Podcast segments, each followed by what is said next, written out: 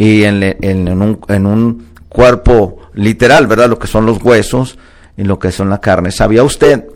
¿Sabía usted que cuando empezaron a medir el templo, no dijeron tráeme una cinta métrica? No dijeron tráeme el metro, ¿verdad? Porque en Estados Unidos se mide por pies. Y fíjese, por pies, ¿eh? y aquí se mide por metro, ¿verdad? Eso es difícil, pero vamos a ponerle así. Allá decían, mídele por un codo y por un palmo. Un palmo es una mano abierta y un codo es de la punta de tu dedo más largo hasta el codo. Fíjese cómo medían antes por codos, como ahora miden cuando vas a comprar telas el, el metro lo miden del pecho al, al, brazo, ¿verdad? Cada quien saca sus medidas, ¿verdad? Son medidas inventadas, pero de una forma o de otra, pues ya, ya están las medidas. Ya después sacaron lo que es pulgadas, centímetros, milímetros, eh, metros, ya, ya, o sea, ya cada quien sacó sus medidas. O muchas veces dicen, cuando vas llegando a un lugar, dicen, estamos como a tres metros. Nomás le están calculando, no crean. Las películas dicen, vamos al sur a, mil kilómetros de aquí. Es, es solo una, una suposición porque en realidad nadie midió. Son solo formas, ¿va? Como en los militares se dicen, hay alguien, un enemigo viniendo a las 12 pm y tú dices, pues el enemigo va a llegar a las 12. No, está en el reloj, está enfrente de ti. Cuando dice está a las 3 pm, ¿qué quiere decir? Está a tu derecha. Cuando está a las 9, está a tu izquierda. Cuando dice hay un enemigo a las 6 pm, quiere decir está atrás de ti. Bueno, ya es una pequeña información. Pero ahora venimos a hablar lo que es eh, el misterio detrás de la cruz. ¿No le gustaría saber usted por qué gente a veces todavía se inclina ante una cruz? O por qué la gente todavía se, hola, buenos días, este, toda se inclina bajo una cruz. Se ha visto gente que toda se inclina bajo una cruz. Y usted va a decir, es que eso es de Jesús. No, no, era de Jesús. Ese era un tormento romano, mi hermano. No era de Jesús. La cruz no es de Jesús. Jesús fue puesto en una cruz. Pero te lo voy a explicar de una forma preciosa. ¿Qué tal si te lo explico de una forma así preciosa? ¿Por qué en la cruz? ¿No, no le gustaría a usted saber por qué estábamos en la cruz? Y, qué tal si lo, ponemos de esta forma. Vamos todos a la cruz. Y de ahí veremos cómo empezó todo. ¿Qué tal si lo hacemos de esta forma? Sí, ¿está usted listo? Eh, tal vez vaya agarre su café. O vaya y, y vea cómo estamos ahorita, cómo se dice, en vivo. Mire, usted puede vernos, estamos en vivo en la 95.1 Chequina Radio, señal con poder. Pero también estamos en la página de Chequina Usted puede ir a vernos en vivo en este momento, porque tal vez a veces hago caras y uso las manos. ¿Qué tal si ahorita también puede vernos en, en, en vivo en Chequina Radio, pero en la página de en Facebook Live? ¿Qué tal? Acuérdese que también ya está la aplicación, ¿eh? Usted puede oír la radio donde esté y donde ande. Y ya la, ya la pusieron bien. Antes se veía y usted se confundía porque era 96.1. No, ya está puesta correctamente, 95.1. Bueno, después de esta entrada y de esta información, vamos a la palabra del Señor. ¿Qué tal? Ok, vamos a empezar primero con lo que es el misterio detrás de la cruz. ¿Ok? Mire, eh, y todo esto es el mismo tema y es la misma serie del cuerpo que es el templo del Espíritu Santo. Pero vamos a entrar, vamos a entrar en esto muy profundo para ver cómo entramos usted y yo, porque los evangelios no eran para, óigalo, los evangelios no eran para nosotros. Los evangelios los puso como juez y los puso como salvador para Israel. Jesucristo vino a su pueblo judío y nosotros no teníamos cabida. Entonces, ¿cómo la misericordia de Dios nos llevó a entrar al plan de salvación? Ahora sí nosotros podemos decir que estamos en Cristo. Fíjese, entonces, mucha gente sabía usted, sabía usted que mucha gente está en el Evangelio, pero no sabe lo que es el Evangelio. Mucha gente se dice evangelista, pero no sabe ni qué es el evangelio. Y muchas personas dicen, es que Cristo, la cruz, y Él pagó en la cruz, pero tú sabes cómo fue y que pagó porque no era por nosotros, era por Israel. Pero ¿cómo entramos nosotros? ¿Tú sabes cómo entraste al plan de salvación? Bueno, ahorita te lo voy a explicar pues, de una forma muy profunda. Listos. Juan capítulo 10, versículos 30 al 33. Dice, yo y el Padre uno somos. Entonces los judíos volvieron a tomar piedras para apedrearle. Jesús le respondió, muchas buenas obras os he mostrado de mi Padre, ¿por cuál de ellas me apedreas?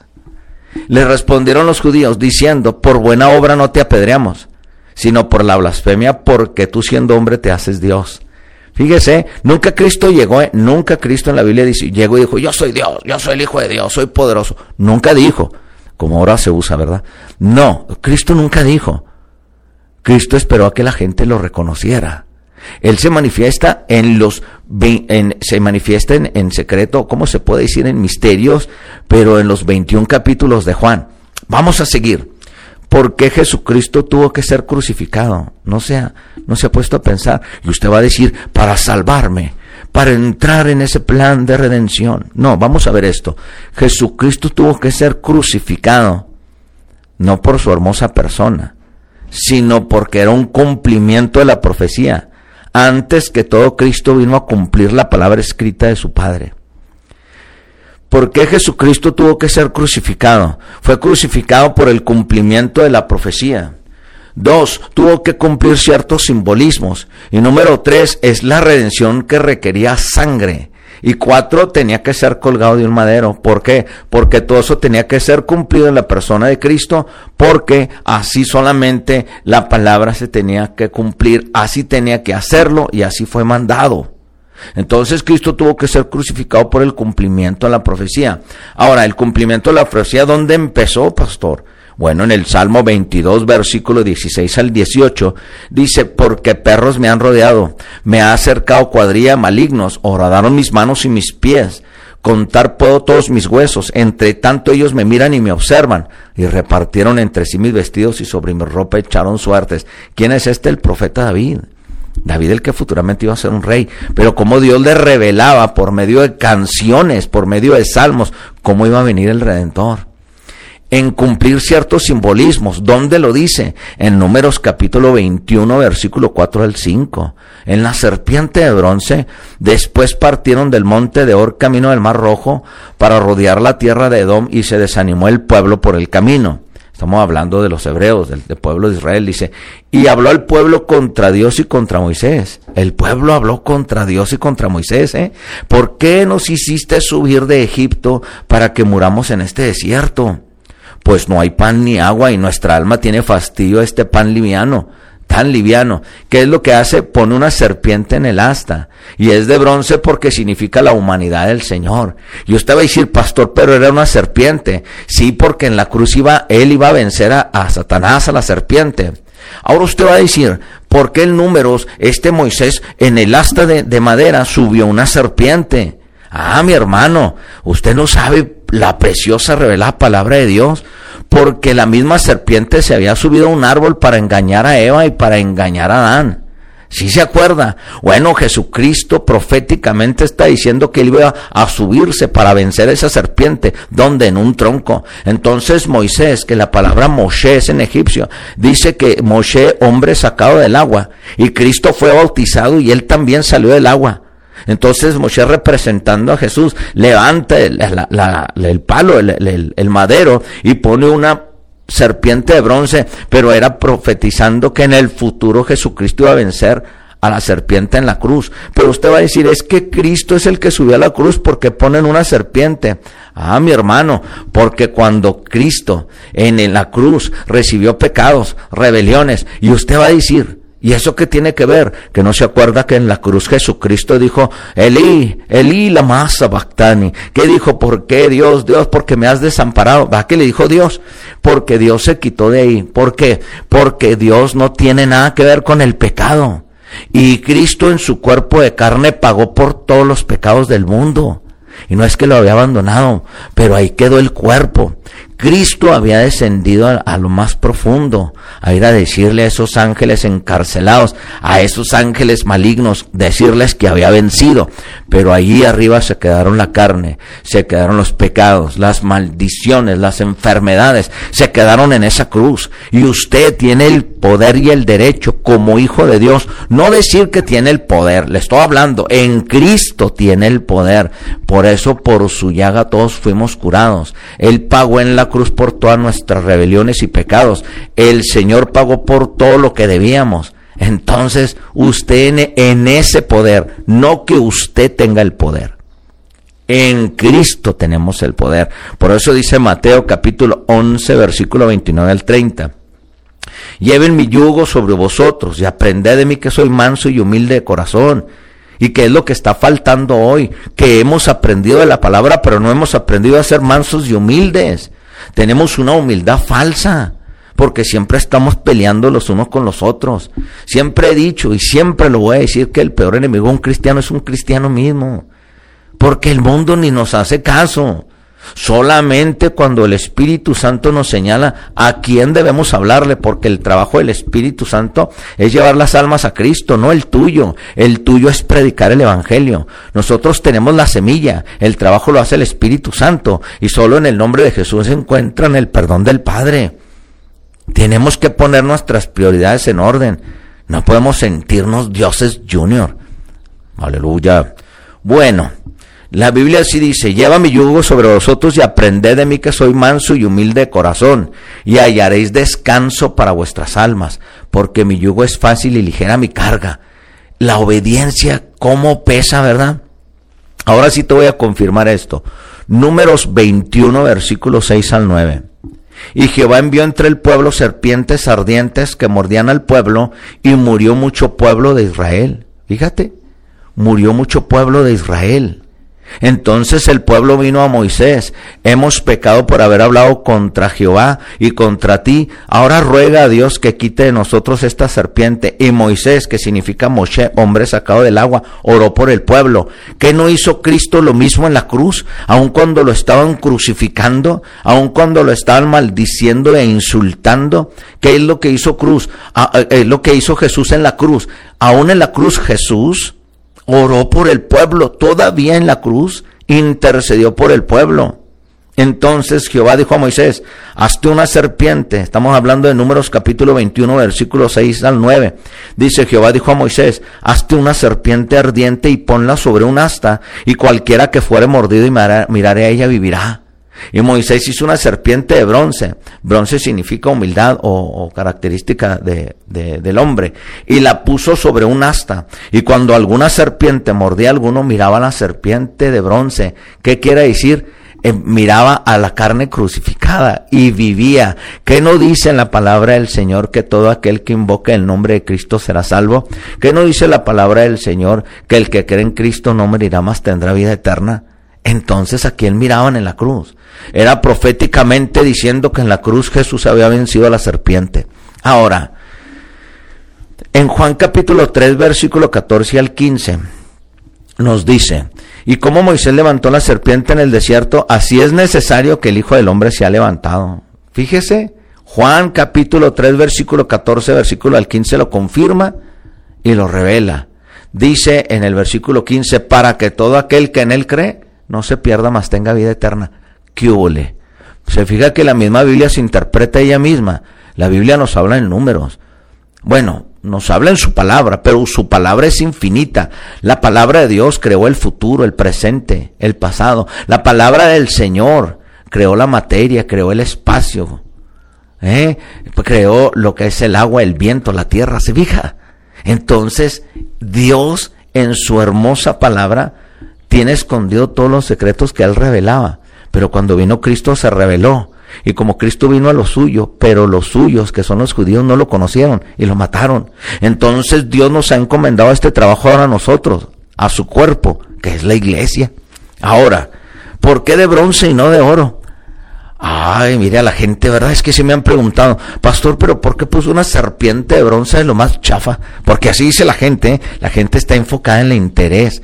Y dice, ¿por qué no puso una, una serpiente de oro? No, porque los israelitas eran tan, tan, tan, que se ponían a adorar cualquier cosa. En Éxodo capítulo 32, 2, 4 nos lo confirma. Aarón les dijo, aparta los cercillos de oro que están en las orejas de vuestras mujeres, hijos y de hijas y traédmelos. Entonces todo el pueblo, Aarón les apartó los zarcillos y ¿qué cree? Les hizo con buril un becerro de fundición.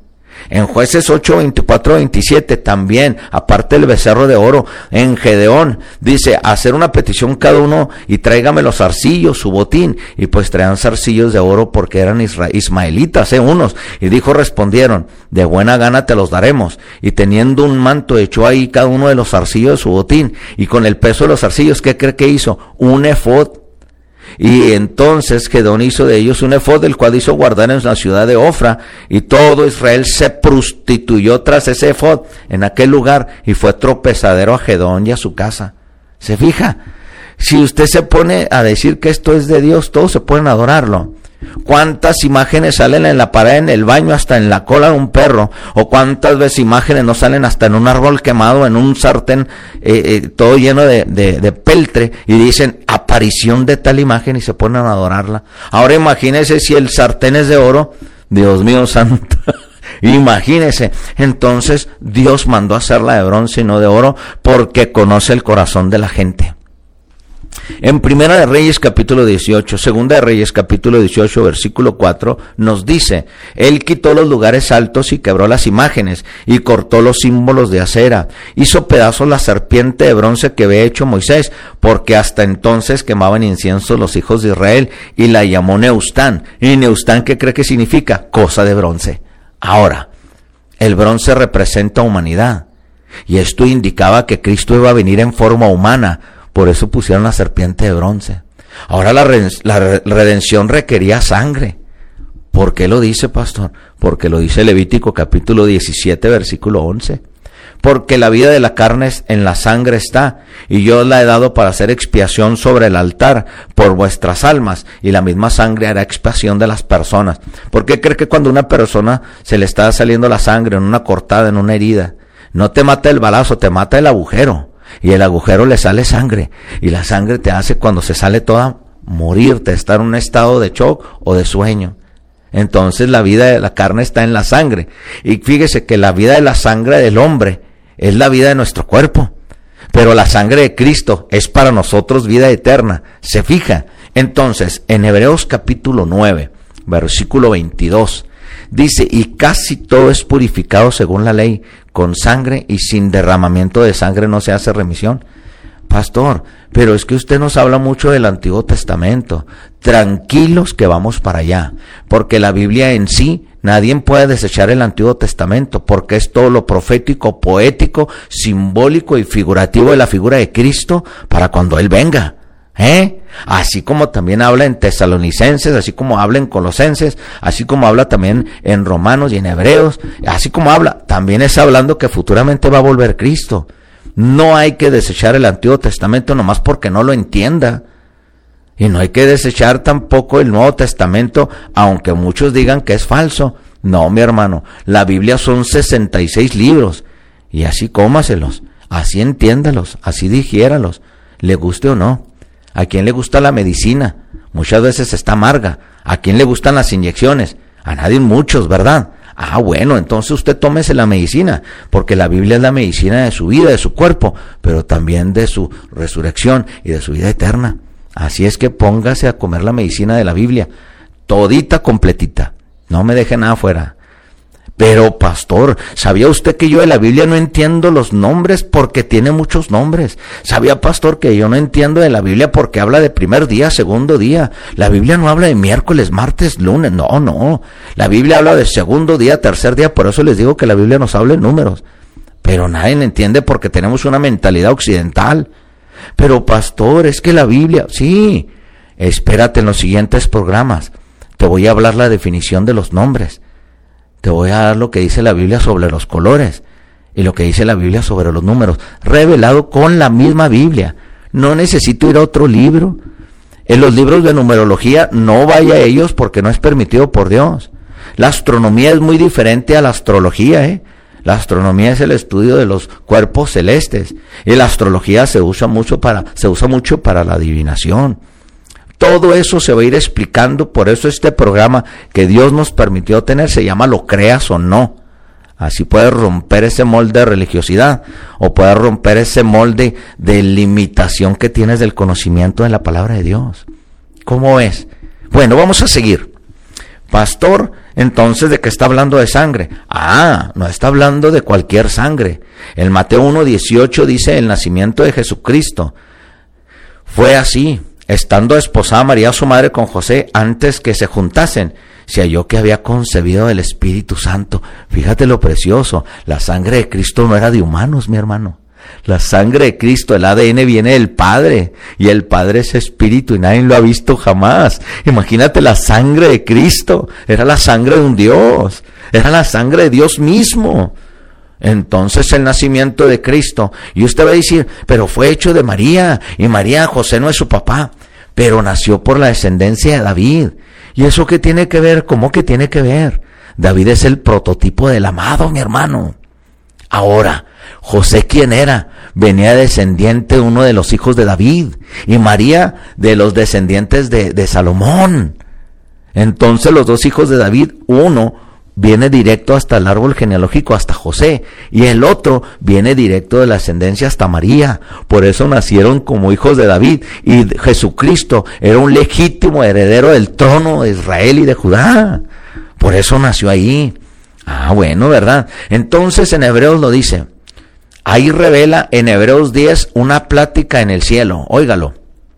Porque la sangre de los toros y los machos cabríos no pueden quitar los pecados por lo cual entrando en el mundo dice, fíjese, entrando en el mundo dice, aquí nos está revelando eh, Juan capítulo 3 versículo 16, porque Dios amó tanto al mundo que envió a su único hijo, su unigénito, a que todo, para salvar al mundo, para que todo el que en él creyera no muriera, mas tuviera vida eterna. Fíjese, por lo cual entrando al mundo dice, alguien estaba hablando, dice, sacrificio, ofrenda no pusiste, mas me preparaste cuerpo. ¿Dónde? En María. Holocaustos y expiaciones por el pecado no te agradaron. Entonces dije, he aquí vengo, oh Dios, para hacer tu voluntad. ¿Quién es el que vino a hacer la voluntad del Padre aquí en la tierra? Pues el Hijo, Jesucristo. Como en el rollo del libro está escrito de mí. ¿Cuál rollo? ¿Cuál libro? Está hablando de los rollos del libro de Isaías, capítulo 61. Bueno, hoy hay capítulos que empezaron desde los 1800 los capítulos, pero en realidad antes no había capítulos ni versículos. Solo se hablaba del libro de Jeremías, el libro de Isaías, el libro de los Hechos. ¿Se fija? Ok. Y dice, primero sacrificio, ofrenda y holocaustos y expiaciones por el pecado no quisiste, ni te agradaron, lo cuales cosas se ofrecen según la ley y diciendo luego, se fija, era una conversación y dice, he aquí vengo, oh Dios, para hacer tu voluntad. Quita lo primero, que era el antiguo pacto, para establecer esto último, que el nuevo pacto. ¿Quién era el que estaba hablando con Dios? Era la misma palabra, el aliento de Dios. Dios tiene el poder de ser sacerdote y Dios tiene el poder para venir y ser sacrificio. Dios tiene el poder para ser el cordero y Dios tiene el poder para ser juez. ¿Cómo la ve? Él es soberano, mi hermano. Dios es único y Dios solo hay uno. En esa voluntad somos santificados mediante la ofrenda del cuerpo de Jesucristo, hecho una vez para siempre. Hebreos 10 es la revelación de Juan 3:16, mi hermanito querido. Ahora, Romanos capítulo 5, versículo 12 y versículo 14. Adán y Cristo. Ahí va, ¿eh? Por tanto, como el pecado entró en el mundo por un hombre, y por el pecado la muerte, así la muerte pasó a todos los hombres por cuanto todos pecaron, toditos, ¿eh? no hay excepciones. No obstante, reinó la muerte desde Adán hasta Moisés, aunque los, aunque los que no pecaron a la manera de transgresión de Adán, el cual es la figura del que había de venir. Acuérdese que Adán fue creado, prototipo del hombre, y Cristo fue engendrado, prototipo del Padre.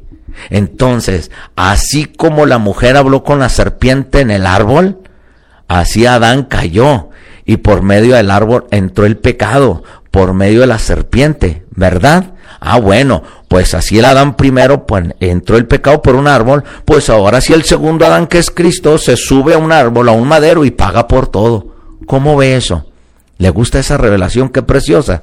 Ahora, Primera de Corintios capítulo 15 versículo 22 dice, porque así como Adán en, todos mueren, pero también en Cristo todos serán vivificados, porque todo lo que está muerto en Cristo vive. Así que nadie llame muerto lo que Cristo ha resucitado. Así como todos los hermanos que han caído, Cristo los ha levantado. Así que nadie llame caído lo que Cristo ha levantado. Que nadie te señale por perdedor, que nadie te señale por injustificado, que nadie te señale por pecador, porque Cristo es el que pagó por ti. Así que entre los mismos hermanos nos odiamos, nos echamos tanto, sin saber que también en tu hermano, aunque haya caído, en él vive Cristo. Se fija, nos falta amor, discernimiento e inteligencia. Entonces seguimos con esto. Tenía que ser colgado de un madero. ¿Dónde lo dice, pastor? Pues en la Biblia. Deuteronomio capítulo 21, versículo 22 al 23. Si alguno hubiere cometido algún crimen digno de muerte y lo hicieres morir, y lo colgares de un madero, en un madero, no dejaréis que su cuerpo pase la noche sobre el madero. Sin falta lo enterrarás el mismo día, porque maldito por Dios es el colgado. Y no contaminarás tu tierra que Jehová tu Dios te da por heredad. ¿Se fija? Si alguno cometiera algún crimen de muerte, lo hicieres morir en un madero. ¿Y qué cree? Toda la humanidad estaba destituida de la gloria de Dios. ¿Y qué cree? Cristo vino a pagar por todos Dios hecho carne en la persona de Cristo vino y pagó por ti y por mí en la cruz, sin merecerlo. Por eso la gracia se llama un don inmerecido. ¿eh? Es como un macario, es como, como un, un don inmerecido. Nos dio un regalo que no nos merecíamos. Cristo vino a subirse no porque tú lo pediste o porque nosotros lo merecemos. No, mi hermano, nosotros no nos merecemos nada. Cristo vino y se subió por amor. Su amor es el que cuenta más que el amor terrenal. Siempre he dicho esto y siempre lo voy a sostener. Cristo cuando nos dice ama a tu prójimo como a ti mismo, es porque el que está en, en, sí mismo ya tiene a Cristo. Y Cristo dijo y confirmó, amaos los unos a los otros como yo los he amado. Si tú quieres amar a tus hermanos con el amor de hombre, acuérdate que el corazón del hombre es engañoso. Por eso los matrimonios que se aman con mucha pasión, mucho sexo, mucho hoy, fiestas, cenas, flores, y cuando viene una decepción se separan. ¿Cuántas personas se han casado de blanco y, una fiesta bombante y olvídate hasta carruaje con caballos? ¿Y qué pasa si no está el amor de Cristo? Después está la, la firma del divorcio. Cristo nos mandó a amarnos con su amor. El que ama a la esposa con el amor de Cristo, y si la mujer tiene a Cristo y tiene temor a Dios, tienes a la mejor esposa. Y cuando el marido teme a Dios, la mujer lo va a ver con los ojos de Cristo. ¿Y qué crees? Va a tener un buen marido. Entonces hay que amarnos con el amor de Cristo. ¿Y sabe qué es lo que falta en las iglesias? Ay, pastor, párele ay. No, lo que falta en las iglesias es tener el amor de Cristo, no el amor de amigas, no el amor social, que los cafés, que los almuerzos y que mañana te traigo un regalo, que navidades. No, mi hermano, eso es artificial y superficial. Lo que necesita la iglesia es palabra de Dios y necesita Biblia y necesita el amor de Cristo. Aleluya. Bueno, eso era extra, ¿ok? Hechos capítulo 5, versículo 30 el Dios de nuestros padres levantó a Jesús, a quien vosotros mataste colgándole en un madero. ¿Se fija?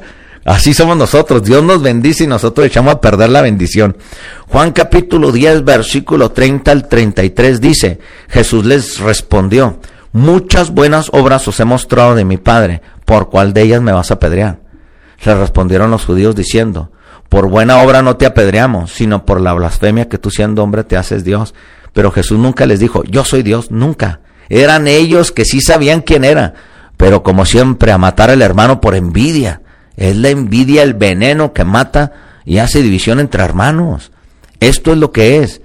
Le respondiendo, ¿por qué me apedreas? No, no es por buena obra, sino porque tú siendo hombre tienes mucho conocimiento, tú sabes Biblia y te crees mucho. Deja cualquier persona, cada quien tiene su, su límite de fe y el Espíritu Santo nos da conforme a la medida de nuestra fe.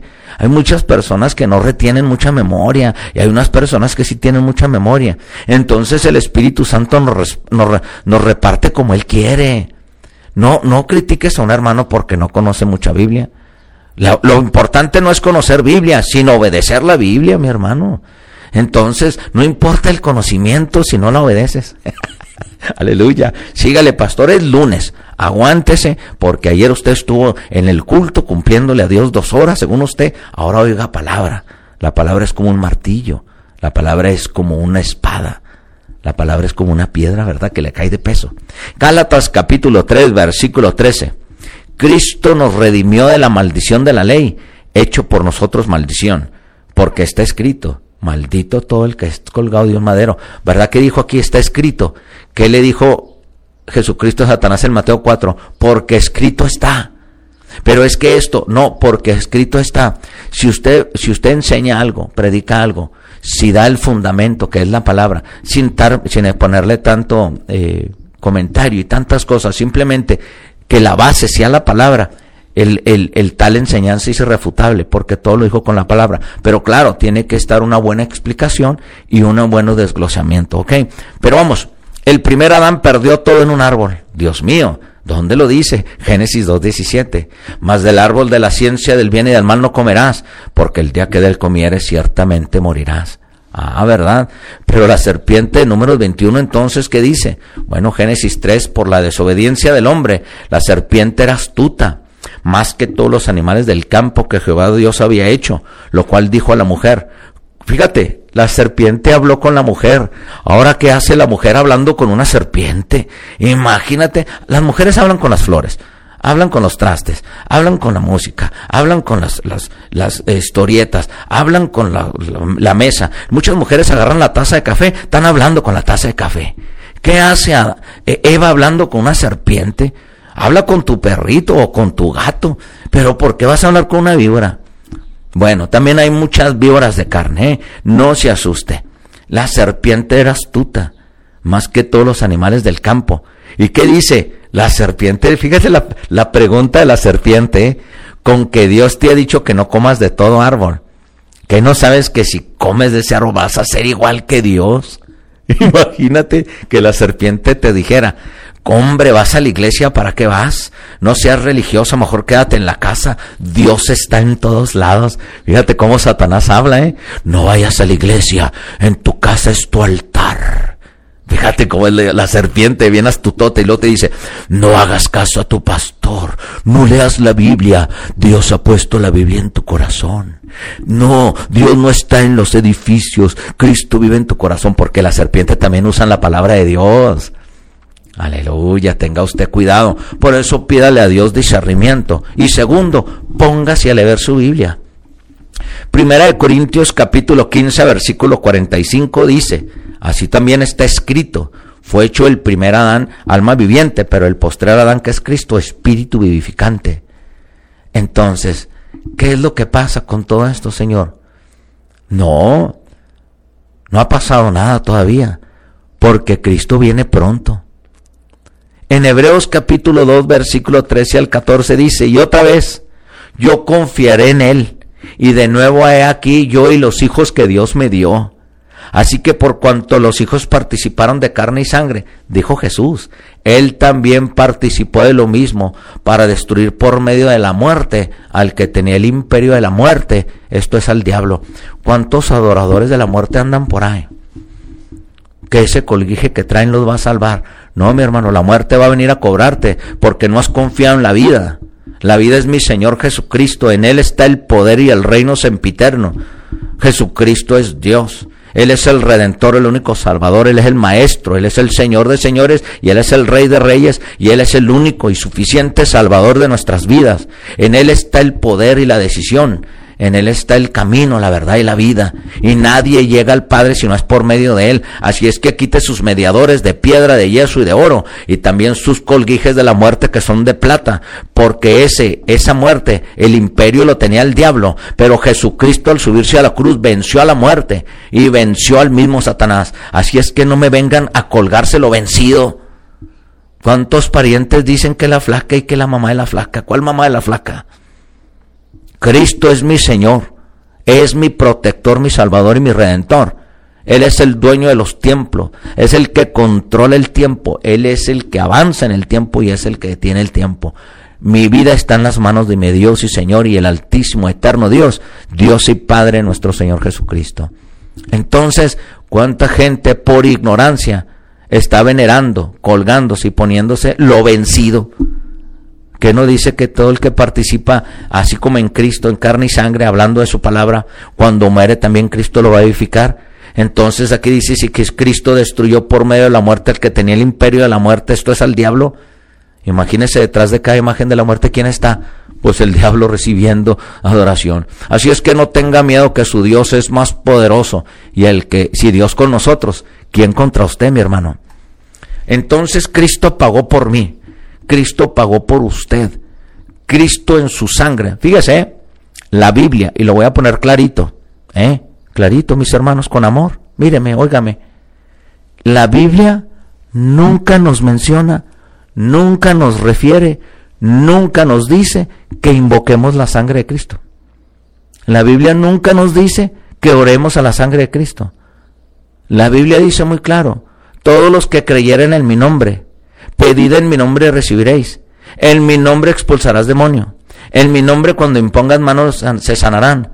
En mi nombre hay salvación. Y Dios mismo dijo cuando le dijo al pueblo de Israel, obedézcanlo a Él porque mi nombre está en Él. ¿Dónde menciona que mi sangre está en Él? No, la sangre de Cristo dice en Apocalipsis que la sangre de Cristo nos redimió una vez y por todas en la cruz. Mas nunca la Biblia nos refiere, nos insta y nos guía a orarle a la sangre de Cristo. La sangre de Cristo ya es preciosa, pero ya pagó y por eso estamos hablando de Cristo y por eso tenemos vida eterna. Por la sangre de Cristo. Pero nunca podemos estar diciendo que por la sangre de Cristo. No es por el nombre y en el nombre de Jesús somos salvos. Nunca dice la Biblia que la sangre de Cristo oremos por ella. Nunca. Nosotros en la emoción hacemos tantas oraciones que a veces, y yo sé que van a saltar muchos, ¿eh? y no se asuste no me crea a mí, pues, lea la Biblia. Pero muchas veces nomás te crees lo que está de moda o lo que dice la gente, o muchas veces hay gente nueva que está convirtiendo y oye a los antiguos, a los ancianos de la iglesia orar así, por los nuevos también oran así, pero sin embargo no es bíblico. Bíblico sí es pedir en el nombre de Jesús, orar en el nombre de Jesús y hablar a Dios en el nombre de Jesús. Eso sí es bíblico. Pero bueno, eso es extra también. Cuando Cristo fue colgado en la cruz, pastor, he esperado todo este tiempo, mire qué horas son ya, y no me ha dicho cómo entramos nosotros en el plan de salvación. Ah, bueno, ahí va, ahí va. Entonces, vamos a ver así. Yo sé que ahorita, Dios mío, está reventándose los moldes, ¿no? Cada gente ahorita está en la cabeza, ¿qué está hablando? Pero yo sé que lo van a ver después. Oye esto. Cuando Cristo fue a la cruz, dice Romanos capítulo 3, versículo 25 a quien Dios puso como propiciación. Fíjese la palabra propiciación y se la voy a revelar, o sea, se lo voy a decir por la palabra qué revelación tiene en esto, ¿eh? Dice que Dios puso a Cristo como propiciación por medio de la fe en su sangre. Oye, para manifestar su justicia. Y usted va a decir, ya ve que la Biblia me dice que tenga fe en su sangre. No, porque se lo voy a explicar. Dios puso como propiciación por medio, oiga, ¿eh? Dios puso como propiciación por medio de la fe en su sangre. ¿Por qué propiciación? Porque la tapa que estaba en el arca del pacto, la tapa se llamaba propiciatorio. Y por eso había dos ángeles, dos querubines en la tapa del propiciatorio. Lo que cubría la tapa era el arca del pacto. Ahora sí está oyendo. ¿Por qué dice puso eh, por medio de la fe en su sangre, porque el sacerdote proféticamente, él, el sacerdote de la línea de Aarón, venía y aventaba de su dedo, en su dedo, fíjese, eh, con su dedo índice, que es el dedo del profeta, metía el dedo donde estaba su recipiente de sangre del sacrificio y lo, y lo aventaba, así lo salpicaba siete veces Siete es el sello perfecto representando a Cristo. Y lo aventaba en medio del propiciatorio. ¿Y por qué dice por medio de la fe? Confiando el sacerdote que así como él derramaba la sangre, vendría por fe en el futuro el que iba a derramar la sangre de verdad. Por eso Dios puso como propiciación por medio de la fe en su sangre, para manifestar su justicia a causa de haber pasado por alto en su paciencia los pecados pasados.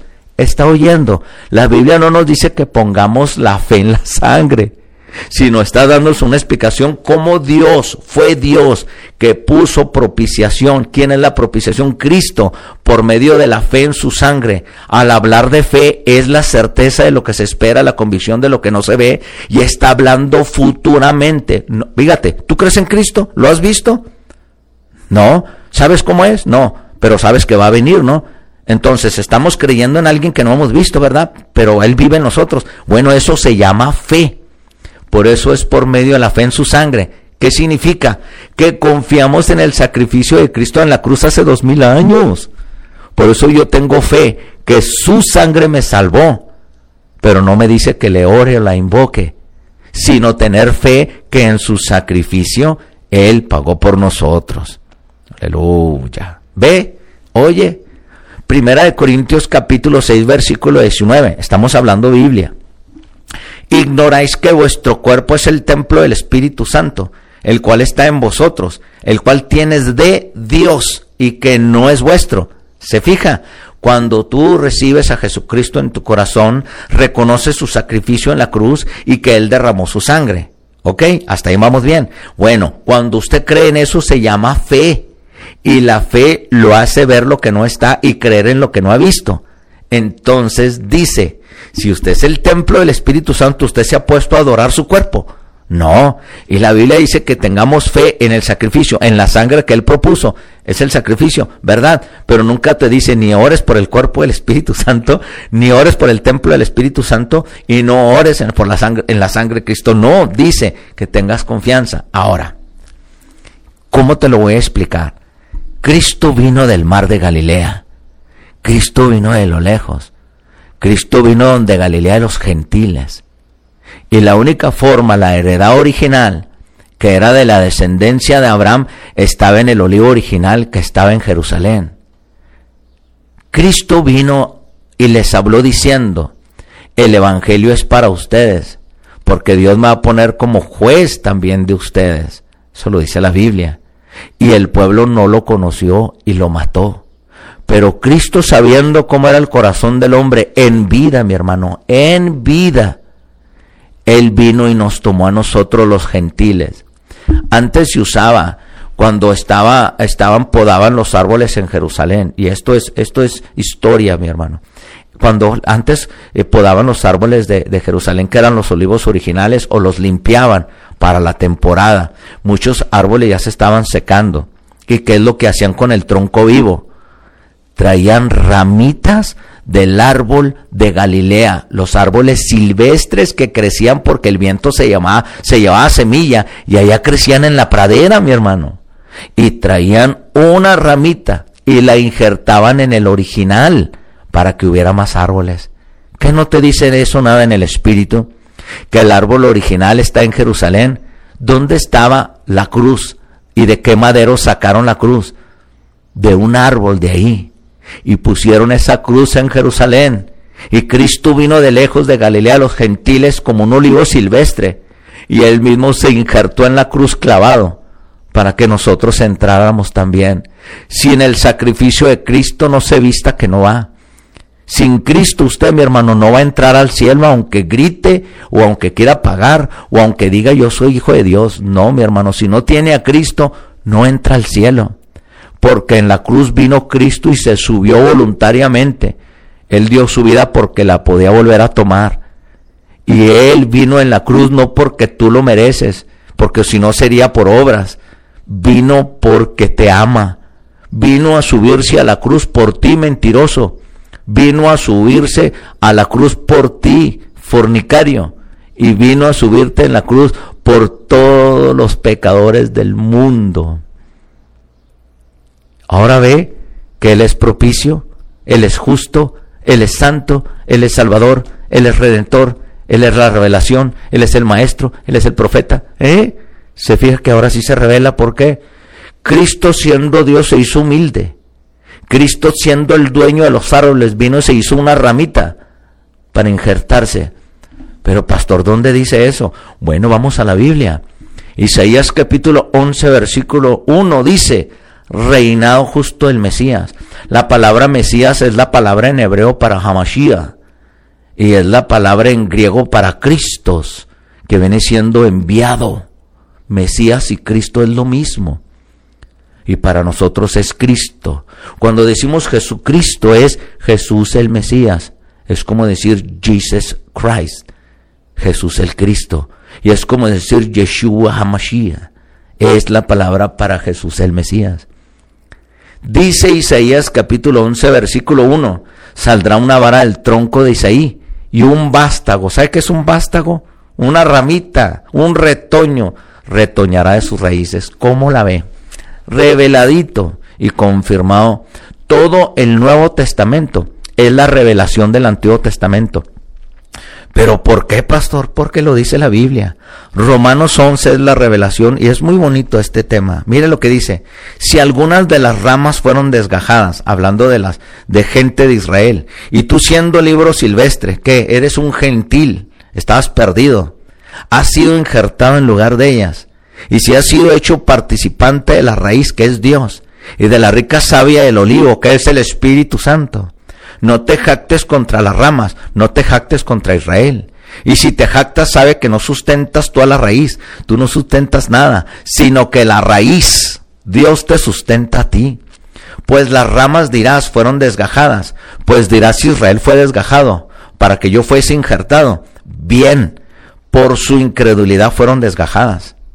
Pero tú gentil, por la fe estás en pie, tú inconvertido, tú del mundo, por tu fe estás en pie.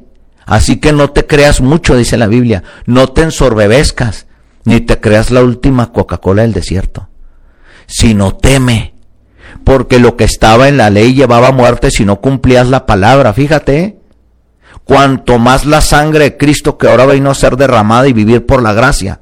La gente dice, hay muchas iglesias modernas por ahí que prefieren hablar un mensaje de motivación o hablar hasta afeminados y hablar con una vocecita muy bonita, dando un mensaje hasta psicológico, que en vez de hablar la verdad de Cristo y las almas se pueden perder, porque el infierno existe y no quieren hablar del infierno.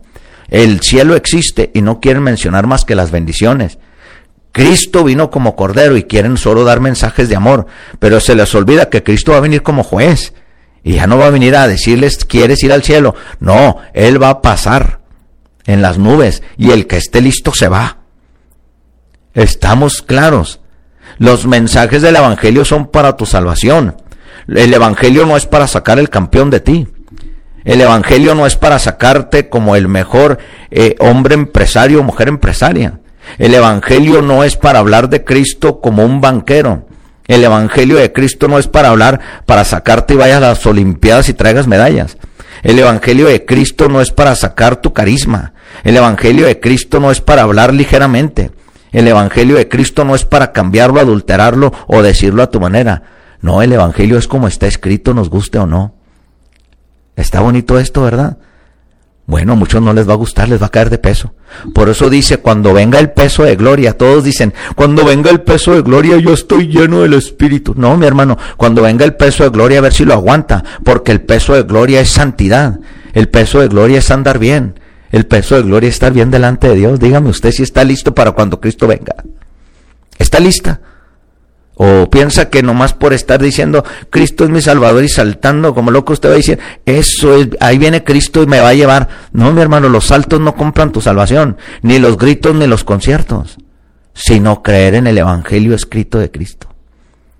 Ay, Dios mío, ya se puso trágico, pastor. No, a veces tengo que dar el mensaje así, pero vamos a seguir con la revelación, no te me asustes, hombre. Todavía tienes vida, tienes tiempo a arrepentirte, ya el muerto no, ¿eh? Porque dicen, es que está muerto, vamos a pedir por, por él para que salga del purgatorio. No, mi hermano, lo que necesita usted es una purga, pero espiritual. Usted necesita conocer Biblia. Usted necesita leer Biblia. O necesita alguien que lo guíe. Porque la Biblia no es un cuento de novelas. La Biblia no es un cuento de Calimán, mi hermano. Ni la Biblia es, es un cuento de Sports Illustrated. O sea, no es, eh, la Biblia no es un, libro deportivo tampoco, ¿eh? Ay, Dios mío santo. Se pusieron todos serios. Hasta le dio un trago muy duro al café, ¿verdad? Romanos 11. ¿Qué vamos otra vez a hablar lo que dijo? No. Ahora te voy a hablar cómo lo habla en el Evangelio. Todo lo que te acabo de decir, así lo dice la Biblia. ¿Dónde, pastor? Romanos 11, capítulo 28 al 30. Así que en cuanto al Evangelio son enemigos por causa de vosotros, pero en cuanto a la elección son amados por causa de los padres. ¿Quiénes son los padres? Abraham, Isaac y Jacob. Porque irrevocables son los dones. Ahí va, esto como lo usan mucho, ¿verdad? Irrevocables son los dones y el llamamiento de Dios, por eso soy profeta, ¿verdad? ¿Cómo dicen bonito a la gente? No, dice otra cosa y te lo voy a explicar ahorita.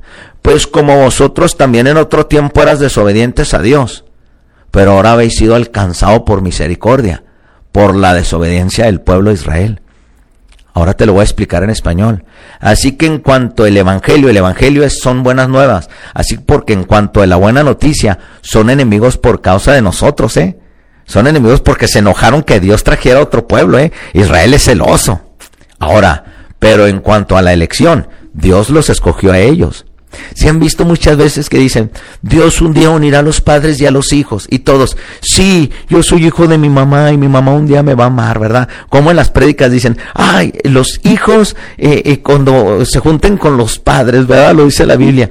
No, no está hablando ni de tu papá, ni de tu mamá, ni de mí. Está hablando de Abraham, de Isaac y de Jacob, son los padres de ellos.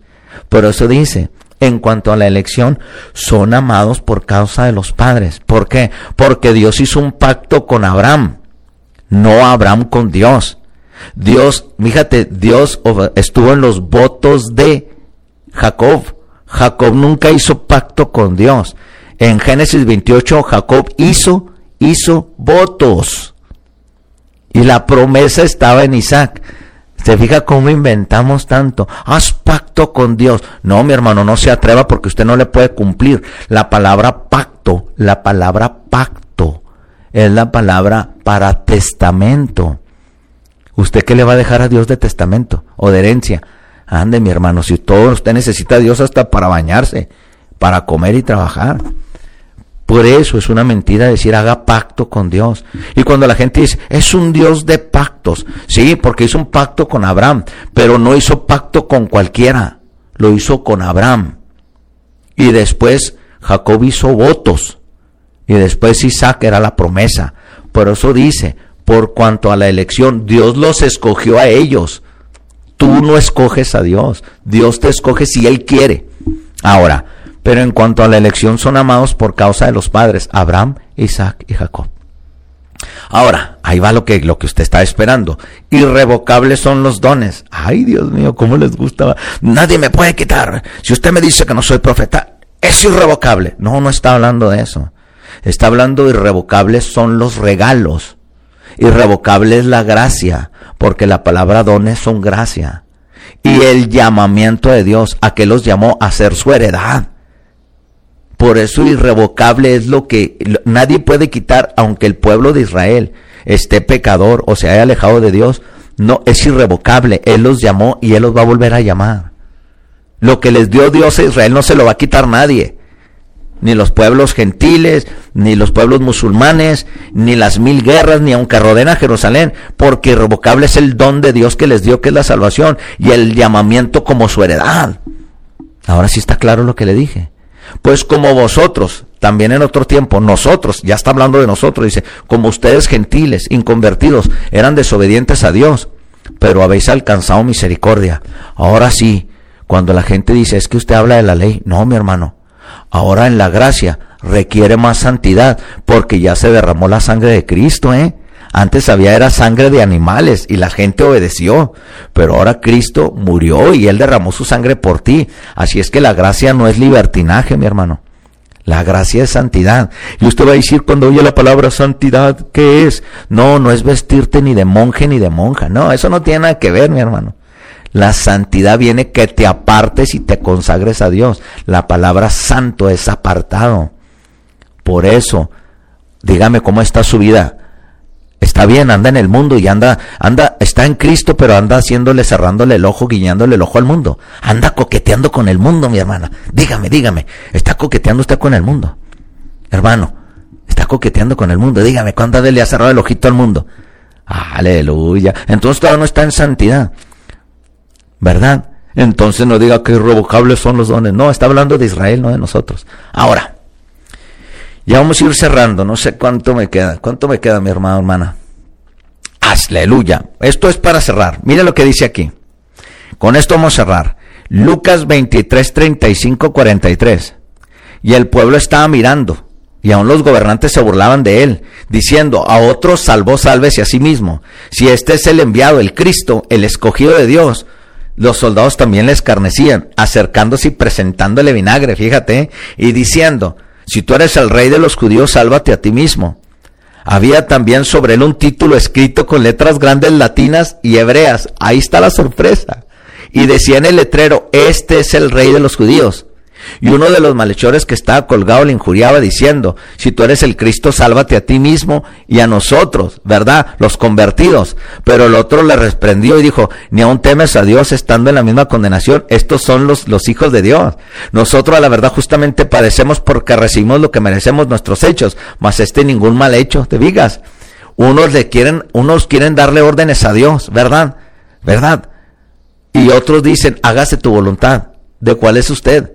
Y dijo Jesús, dijo Jesús, le dijeron a Jesús, acuérdate de mí. Le dijo uno, cuando vengas en tu reino. Y Jesús le dijo, de cierto te digo que hoy estarás conmigo en el paraíso. ¿Qué quiere decir esto? Ahí va, ¿eh? ahí va lo precioso.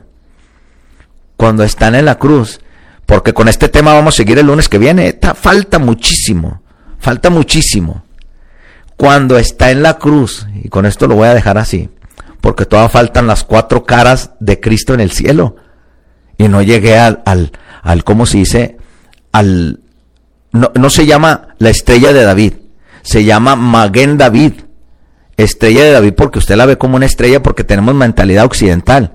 Pero es Maguen David, la estrella de David es el escudo, mi hermano. Y de eso voy a hablar el siguiente lunes. No, pastor, pues se me acabó el tiempo, ¿qué quiere que haga? Vamos a seguir este lunes que viene, si Dios quiere y lo permite. Vamos a hablar de las cuatro caras de Cristo en el cielo. ¿Cómo cuatro? Usted no se asuste. Ni se ponga a pensar, espérese hasta que le explique. Ahora sí cerrando, ¿por qué pusieron en hebreo, en latín y en griego letras arriba en el letrerito? Porque las iniciales que tenía arriba en la letra eran YHWH. Por eso los judíos le decían, quita ese letrero porque ellos estaban viendo grandes las iniciales. ¿De quién? Del gran yo soy. Por eso le dijeron, mucha gente pasa por aquí. No dejes eso ahí arriba. Porque ¿qué van a pensar de nosotros? Y dijo, no. ¿Qué les dijo Pilato? Lo que escribí está escrito. ¿Sabes qué decía el letrero? Aquí está Dios en esta cruz, el rey de los judíos. Cristo era Dios. Las iniciales que estaban, que esta te las voy a explicar el lunes que viene, las iniciales que estaban de este es Jesús, el rey de los judíos, en griego y en hebreo, al juntar las iniciales quiere decir, aquí está Jehová en la cruz pagando por todos. Aleluya. Bueno, ya los dejé picados. Ese es el nombre de Cristo en secreto. Vamos a hablar a otros nombres, ¿eh? No, ya, usted péguese al programa, va a aprender mucho para gloria y honra de nuestro Señor Jesucristo. Porque en los nombres está escrito el plan de salvación, en los nombres de Adán hasta Noé. Hay un código y está escrito el nombre de Cristo. Usted, hay mucha variedad en la, en la palabra de Dios. Secretos escondidos. Está preciosa. La Biblia es un, es un buffet de conocimiento. Ame la Biblia. La Biblia no es para matar gente. La Biblia no es para estar peleando con el diablo. Y la Biblia no está para pidiendo prosperidad y car No, la Biblia es más rica. Por eso la Biblia te dice, buscar los, los, las riquezas del cielo. No busques aquí oro y platita y casitas donde el orín y la polilla los corrompe. Busca a Cristo y eres rico. ¿Ok? Bueno, hemos terminado por hoy. Nos vemos y nos oímos el siguiente lunes, si Dios lo permite en tu programa. Lo creas o no en Chequina Radio 95.1, señal con poder. Este es tu amigo pastor Sergio Torro Rodrigo y sabes qué, los amo. Nos vemos y nos oímos. Bye bye.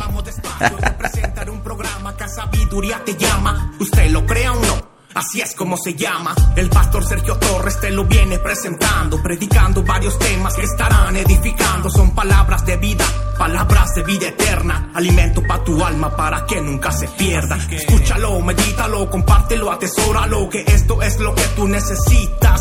Pa' tu herida, el ungüento, el agua para el sediento, pan de vida para el hambriento, es pleno conocimiento. Escúchalo, medítalo, compártelo, atesóralo. Que esto es lo que tú necesitas tu herida el ungüento, el agua para el sediento, pan de vida.